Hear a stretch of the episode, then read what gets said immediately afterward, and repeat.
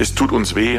Es ist unglaublich schade. Aber wie so vieles in diesem Jahr ist es kein normales Jahr. Und weil es kein normales Jahr ist, ist es eben auch ein Jahr leider ohne Devisen. Die Politiker sprechen in der Regel von sogenannten Alltagsmasken oder sie nennen es Mund-Nasenschutz. Ja, und sofern das genauer beschrieben wurde, sind damit keineswegs die professionellen FFP-Schutzmasken gemeint. Die sind rar und die braucht auch wirklich das medizinische Personal an der Front. In Italien ist es ja so, dass um ein Vielfaches mehr Tote auch im Verhältnis zur Pro-Kopf-Bevölkerung mittlerweile zu beklagen sind. In Spanien ist es ähnlich, in Großbritannien ist es ähnlich.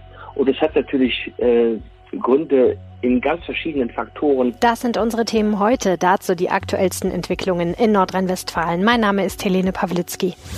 Coronavirus in NRW. Die Lage am Abend. Ein Podcast-Spezial der Rheinischen Post. Herzlich willkommen zurück zu diesem Podcast, der euch jeden Abend über alles informiert, was ihr zu Corona wissen müsst, insbesondere bei uns in der Region in Nordrhein-Westfalen. Wenn ihr den Podcast nicht über eine Podcast-App hört, dann könnt ihr das tun. Ihr findet ihn im Aufwacher-Podcast-Feed. Das ist unser täglicher morgendlicher Nachrichten-Podcast. Also wenn ihr den abonniert, dann kriegt ihr auch jeden Nachmittag hier dieses Update. Corona hat ein weiteres Opfer gefordert, nämlich das Oktoberfest. Abgesagt ist. Darauf und auf das Thema Maskenpflicht schaue ich jetzt mit Ursula Winkler von der Deutschen Presseagentur. Tja, Ursula, kein Oktoberfest, das wird viele hart treffen. Andere werden sich vielleicht denken, kein großer Verlust. Aber für Bayern ist das ja auf jeden Fall eine heftige Entscheidung, oder? Ja, das hat Ministerpräsident Söder auch wirklich nicht gerne verkündet. Es tut uns weh. Es ist unglaublich schade. Aber wie so vieles in diesem Jahr ist es kein normales Jahr. Und weil es kein normales Jahr ist, ist es eben auch ein Jahr leider ohne Devisen. Da wollten die Verantwortlichen lieber früh eine klare Entscheidung treffen, schunkeln, feiern, tanzen. Also so ein gewaltiges Volksfest, äh, das passt einfach wirklich nicht zu irgendwelchen Corona-Regeln. Und eine Verschiebung oder eine kleinere Variante, das wollte auch keiner. Ganz oder gar nicht. Oder wie man in Bayern eben sagt, gescheit oder gar nicht. Damit bleibt Wiesenfans dann jetzt nur noch die Hoffnung auf was? Herbst 2021. Genau, zumindest wenn die Corona-Lage dann auch wieder besser ist. Bis dahin, da hofft auch Ministerpräsident Söder drauf. Also wenn. Wenn die Welt hoffentlich mit Impfstoff versehen ist und wir besonders freudig einladen könnten äh, nach Bayern. Und wir dürfen natürlich von den letzten Jahren träumen. Ich habe da was rausgesucht. So klang es letztes Jahr. Ortschaft ist auf eine friedliche Wiese. Und diese magischen Worte kann Münchens Oberbürgermeister Reiter dann ja auch hoffentlich nächstes Jahr wieder aussprechen. Das Thema Maskenpflicht ist ja gerade ganz heiß. Allerdings sind die Regelungen da in 16 Bundesländern gefühlt 16 Mal verschieden. Wenn ich richtig gezählt habe, wird es in 10 von 16 Ländern eine Maskenpflicht in der einen oder anderen Form geben. Oder gibt es schon, ne? Ja, man kommt kaum noch hinterher. Und es ist und bleibt ein Flickenteppich. In den meisten Bundesländern, in denen es eine Pflicht gibt oder geben soll, gilt die fürs Einkaufen und für die öffentlichen Verkehrsmittel. Aber zum Beispiel in Berlin ist das Tragen in Geschäften keine Pflicht, obwohl es natürlich auch da empfohlen wird wird. Auch der Startpunkt, ab wann eine Maske Pflicht wird, völlig unterschiedlich. Überwiegend gilt die Pflicht ab kommender Woche. Aber in Sachsen-Anhalt zum Beispiel geht schon in der Nacht auf Donnerstag los, ab Mitternacht. Ähm, dass es auch hier, wie eben schon bei den Abstandsmaßnahmen, so viele Unterschiede gibt und keine einheitliche bundesweite Linie, daran gibt es auch Kritik ja, wie kommen wir denn dann eigentlich alle so schnell an unsere Masken? Die sind doch jetzt ausverkauft oder zumindest sehr schwer zu bekommen, ne? Nein, die Politiker sprechen in der Regel von sogenannten Alltagsmasken oder sie nennen es Mund-Nasenschutz. Ja, und sofern das genauer beschrieben wurde, sind damit keineswegs die professionellen FFP-Schutzmasken gemeint. Die sind rar und die braucht auch wirklich das medizinische Personal an der Front. Aber Baden-Württembergs Ministerpräsident Kretschmann zum Beispiel meinte, notfalls tut es auch ein Schal. Also da sind in der Regel neben OP-Masken auch selbstgenähte Stoffmasken oder Halstücher Halstücher erlaubt und man darf sich da auch nichts vormachen. Die Masken, die sind eine zusätzliche Vorsichtsmaßnahme, aber trotzdem gelten die anderen Regeln auch. Abstand ist und bleibt das Gebot der Stunde. Heute ist ja außerdem Dienstag. Das ist ja inzwischen so ein bisschen Robert-Koch-Institut-Tag. Was haben die Experten denn an Erkenntnissen verkündet heute?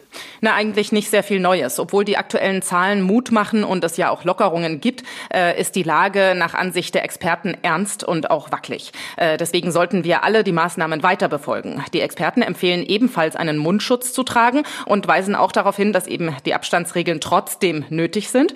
Ja, und all das wird wohl noch sehr lange gelten. RKI-Vize Schade meinte, es gelte sich so zu verhalten, bis ein Impfstoff verfügbar sei. Ja, und auch dann ist nicht alles wieder wie gehabt, denn selbst wenn Deutschland keine Fälle mehr hätte, bleibt die Gefahr einer Wiedereinschleppung, heißt es aus dem Robert Koch Institut. Herzlichen Dank, Ursula Winkler von der Deutschen Presseagentur in Berlin. Ja, im Gegensatz zu inzwischen zehn anderen Bundesländern will NRW keine Maskenpflicht einführen. Jetzt machen viele Städte und Kommunen Alleingänge. Münster als erste nordrhein-westfälische Großstadt hat eigenständig eine Maskenpflicht angekündigt, Dorsten auch. Jetzt will auch Duisburg folgen. Das kündigte Duisburgs Oberbürgermeister Sören Link an. SPD-Landtagsfraktionschef Thomas Kutschaty hat eine NRW-weit einheitliche Regelung zum Maskenschutz gefordert. Denkbar seien Verpflichtungen im ÖPNV, bei Behördengängen oder in Geschäften, erklärte Kutschaty. Zitat, auch wenn das Tragen von Masken keine hundertprozentige Sicherheit bietet, ist es dennoch ein wichtiger Baustein zur Eindämmung der Pandemie. Dabei halte er sogenannte Alltagsmasken, die Mund und Nase bedecken, statt zertifizierter OP-Masken für ausreichend, erklärte der Politiker. Allerdings müsse bei einer Pflicht auch dafür gesorgt werden, dass genug Masken zur Verfügung stehen, besonders für Bedienstete des Landes. Wir sprechen gleich mit Medizinjournalist Wolfram Görz aus der RP-Redaktion über eigentlich ein sehr finsteres Thema, nämlich die Sterblichkeitsrate von Covid-19. Die scheint aber in Deutschland nicht so hoch zu sein wie anderswo und wir klären mal, warum. Das ist die Lage am Dienstag, dem 21. April 2020 um 16 Uhr. In NRW gibt es 29.389 offiziell bestätigte Fälle. 895 Menschen sind in NRW an den Folgen einer Covid-19-Erkrankung gestorben. 21.663 wurden als genesen erfasst. Ein Wort zu diesen Zahlen. Bislang haben wir unsere Daten vom Gesundheitsministerium bezogen und das hat diese Daten direkt von den Kommunen eingesammelt. Jetzt bezieht das Gesundheitsministerium diese Daten vom Robert Koch Institut und wir haben uns entschieden, das aus Gründen der Einheitlichkeit auch zu tun. Der Vorteil, es gibt nur noch eine sichere Quelle. Der Nachteil, die Zahlen werden seltener veröffentlicht, nämlich nur einmal am Morgen. Sie geben dann den Stand des Vorabends wieder. Trotzdem halten wir bei RP Online dieses Vorgehen für seriöser. Die aktuellsten Zahlen und Nachrichten findet ihr in unserem Live-Blog auf RP Online. Seit Inkrafttreten der Corona-Schutzverordnung sind in Nordrhein-Westfalen sieben Demonstrationen genehmigt worden. Allerdings wurden sie nur unter strengen Auflagen erlaubt. Von insgesamt 102 angemeldeten Demos wurden 44 dagegen wieder abgeblasen und 51 verboten, wie es aus einem Bericht des Innenministeriums an den Landtag hervorgeht. Demonstrationen sind wegen der Corona-Pandemie grundsätzlich verboten. Die örtlichen Behörden können Ausnahmen erlauben, wenn die Teilnehmer unter anderem Mundschutz tragen, solange dieser sie nicht vermummt, sowie den Mindestabstand auf dem Boden markieren und kein Infomaterial verteilen. In den USA gibt es immer wieder Demonstrationen von Menschen, die Lockerungen wollen. Nun sind auch Krankenpfleger auf die Straße gegangen. Vielerorts protestierten sie gegen ihre prekären Arbeitsbedingungen ohne ausreichend Schutzkleidung. In Denver stellten sie sich Demonstranten in den Weg, die gegen die Corona-Beschränkungen demonstrierten. Auf die Lage in den USA blickt auch mein Kollege Frank Herrmann in einem Artikel für RP Online. Denn US-Präsident Donald Trump tut sich mal wieder als ganz besonderer Krisenmanager hervor, um es so auszudrücken. Ein Auszug aus dem Artikel vorgelesen von Benjamin Meyer. Spricht Donald Trump von Gretchen Whitmer, nennt er sie die Frau in Michigan oder auch nur diese Frau. Die studierte Juristin ist 48 Jahre alt und seit Januar 2019 Gouverneurin des Bundesstaats Michigan. Weil sie auf politisch so heiß umkämpften Terrain zu punkten verstand, wird Whitmer inzwischen als Anwärterin für die Vizepräsidentschaft gehandelt. Das wiederum erklärt, warum Trump die Konfrontation mit ihr sucht. Kein Wunder, dass er Demonstranten anfeuerte, die vergangene Woche in die Stadt Lansing zogen, die Hauptstadt Michigans, um am Parlamentssitz des Wolverine State gegen strenge Kontaktsperren zu protestieren. Einige trugen Baseballcappen mit dem Slogan Make America Great Again, andere Spruchbände, auf denen stand, dass sie nicht Whitmers Gefangene seien. Die Lösung könne ja nicht darin bestehen, ausnahmslos jeden Amerikaner so lange einzusperren, bis die Wirtschaft vollends am Boden liege, spitzte es einer der Initiatoren zu. Trump stärkte den Rebellen den Rücken, indem er twitterte, befreit Michigan. In der Kontroverse bündelt sich vieles von dem, was die Corona-Krise an Widersprüchen und Interessenskonflikten mit sich bringt. Mit rund 31.000 bestätigten Infektionen und über 2.300 Toten, so der Stand vom Sonntag, gehört Michigan mit seinen 9,9 Millionen Einwohnern zu den US-Staaten, die es am härtesten getroffen hat. Allerdings ist das Leid, wie anderswo auch, ungleich verteilt. Während sich in der Großstadt Detroit, deren Bevölkerung zu 78 Prozent aus Afroamerikanern besteht, die Todesfälle häufen, bleiben ländliche Regionen bislang weitgehend verschont. Unser Artikel als Audio bekommt ihr übrigens als RP Plus Abonnenten. Das kostet 99 Cent in den ersten drei Monaten, danach 4,99 Euro und ist monatlich kündbar. Und ihr unterstützt damit auch diesen Podcast. Ihr findet das Angebot auf rp-online.de slash Aufwacher-Angebot. Ja, und in den USA gibt es das zuletzt mehr als 780.000 bestätigte Infektionen mit dem Coronavirus, mehr als in irgendeinem anderen Land auf der Welt. Mehr als 42.000 Menschen starben infolge einer Covid-19-Erkrankung. Bundesaußenminister Heiko Maas hat Hoffnungen auf einen normalen Sommerurlaub eine klare Absage erteilt. Eine normale Urlaubssaison mit vollen Strandbars und vollen Berghütten werde es diesen Sommer nicht geben können. Das sei nicht zu verantworten, sagte der SPD-Politiker am Dienstag nach einer Videokonferenz mit seinen Kollegen aus Österreich, der Schweiz, Luxemburg und Liechtenstein in Berlin. Maas schloss damit aber nicht aus, dass die Grenzen für Touristen vor dem Sommer wieder geöffnet werden und Urlaubsreisen mit gewissen Einschränkungen möglich werden. Er sprach sich erneut für eine europäische Abstimmung beim weiteren Vorgehen aus. In Deutschland gilt eine weltweite Reisewarnung für Touristen bis zum 3. Mai. Bundesfamilienministerin Franziska Giffey will Eltern entlasten, die wegen der Corona-Krise kleine Kinder zu Hause betreuen müssen. Sie fordert eine erneute Debatte über Spielplatzöffnungen und mehr Kita-Notbetreuung. Auf Spielplätzen könnten Eltern die Kinder gut beaufsichtigen, sagte Giffey dem RBB Inforadio. Man könnte zudem die Zahl der Kinder pro Spielplatz begrenzen oder sogenannte Spielplatzkümmerer einsetzen, die darauf achten, dass Hygieneregeln eingehalten werden. Außerdem sprach sich Giffey dafür aus, mehr Eltern einen Zugang zur Kita-Notbetreuung für ihre Kinder zu ermöglichen. Sie verwies insbesondere auf Alleinerziehende, Eltern von Vorschulkindern und Familien in besonders belasteten Situationen. Die Große Koalition plant ein weiteres umfangreiches Gesetzespaket im Gesundheitsbereich. Dabei geht es unter anderem um eine massive Ausweitung von Coronavirus-Tests, auch unter Mithilfe von Tierärzten, um schärfere Meldepflichten bei Verdachts- und Krankheitsfällen sowie Laborbefunden und um den Schutz von Privatkrankenversicherten, die in der aktuellen Krise in finanzielle Schwierigkeiten geraten. Der Entwurf der Fraktion von Union und SPD liegt der deutschen Presseagentur vor. Er soll nach DPA-Informationen in der kommenden Woche im Bundeskabinett auf den Weg gebracht werden. In Nordrhein-Westfalen haben CDU, FDP, SPD und Grüne sich auf ein Aussetzen der automatischen Diätenerhöhung verständigt. Zwei mit dem Vorgang vertraute Personen bestätigten unserer Redaktion wörtlich, die Diätenerhöhung soll nicht wie geplant zum 1. Juli 2020 erfolgen. Den formalen Beschluss sollen die Fraktionen in ihren Sitzungen am Dienstag fällen. Bonner Wissenschaftler und der Berliner Virologe Christian Drosten testen für eine Studie Menschen im Rheinland auf Antikörper gegen das Coronavirus. Sie wollen erforschen, wer bereits mit oder ohne Symptomen mit SARS-CoV-2 infiziert war, wie das Deutsche Zentrum für neurodegenerative Erkrankungen am Dienstag in Bonn mitteilte. Dafür bitten die Experten rund 5000 Teilnehmer im Rahmen der Rheinland-Studie zum Bluttest.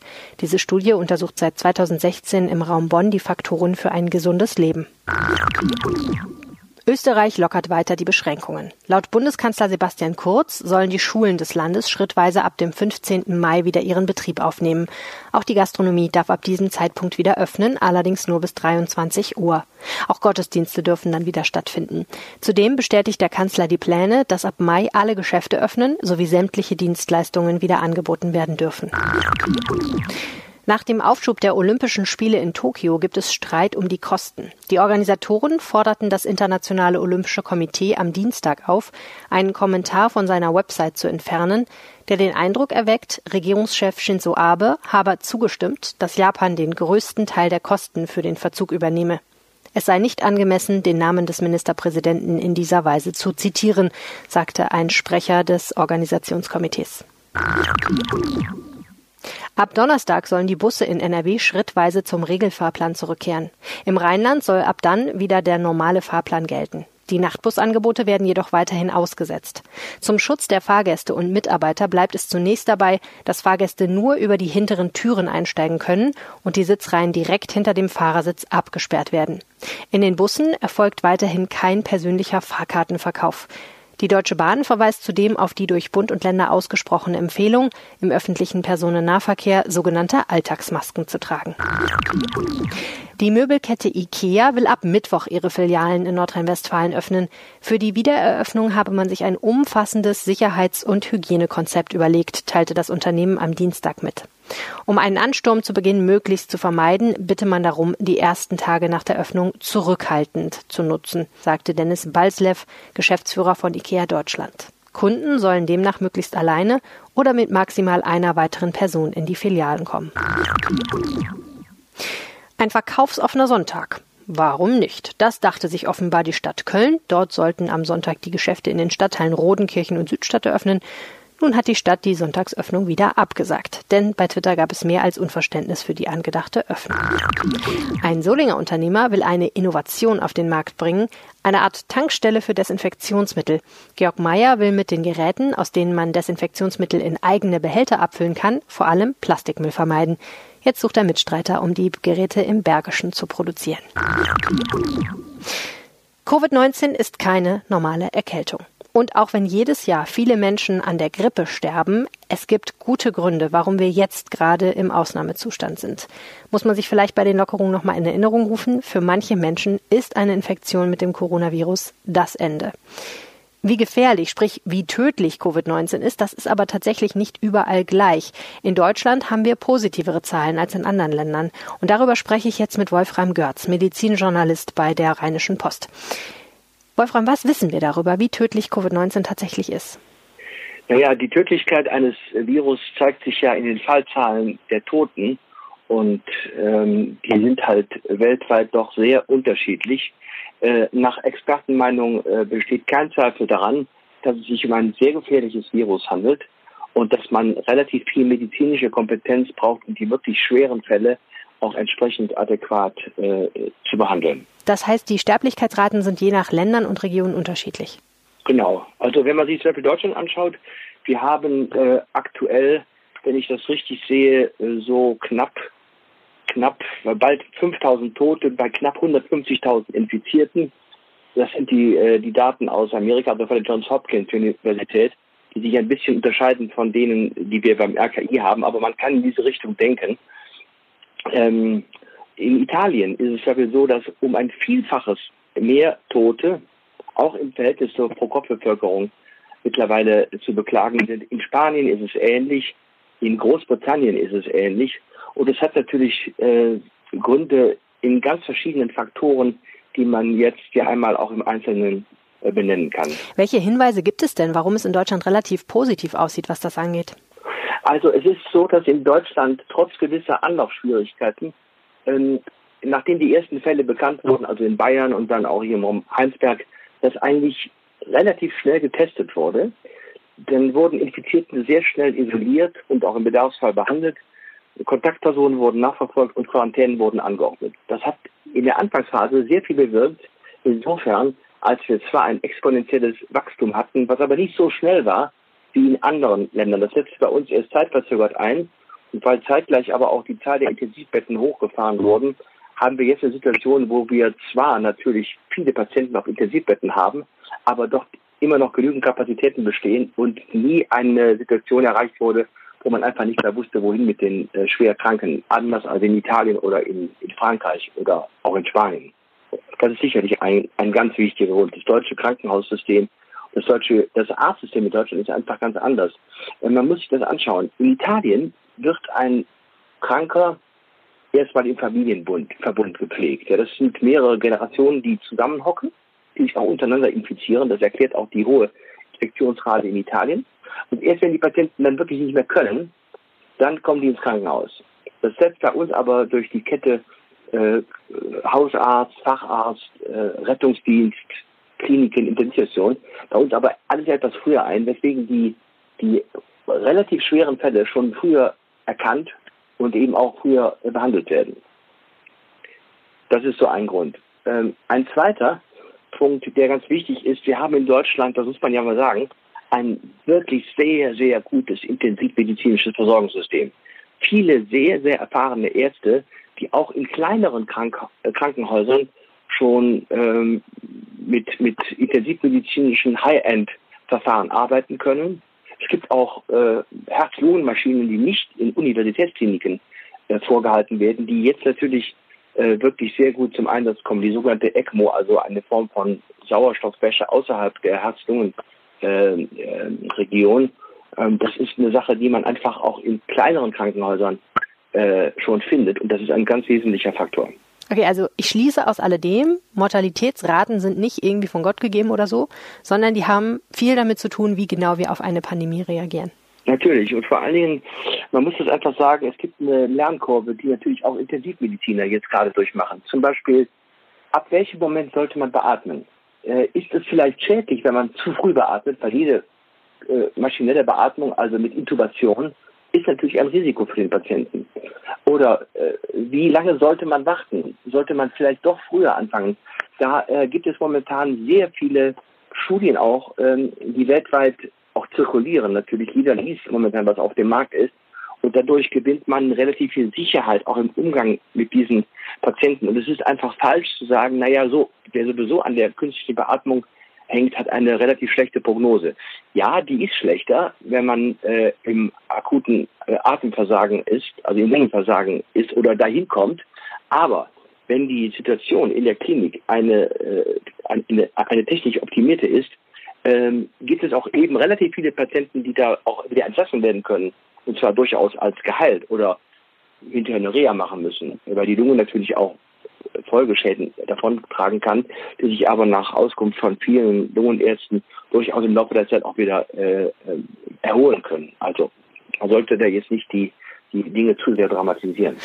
Es scheint ja auch einen Zusammenhang zwischen dem Verlauf einer Covid-19-Erkrankung zu geben und dem Grad der Luftverschmutzung, wo man gerade wohnt.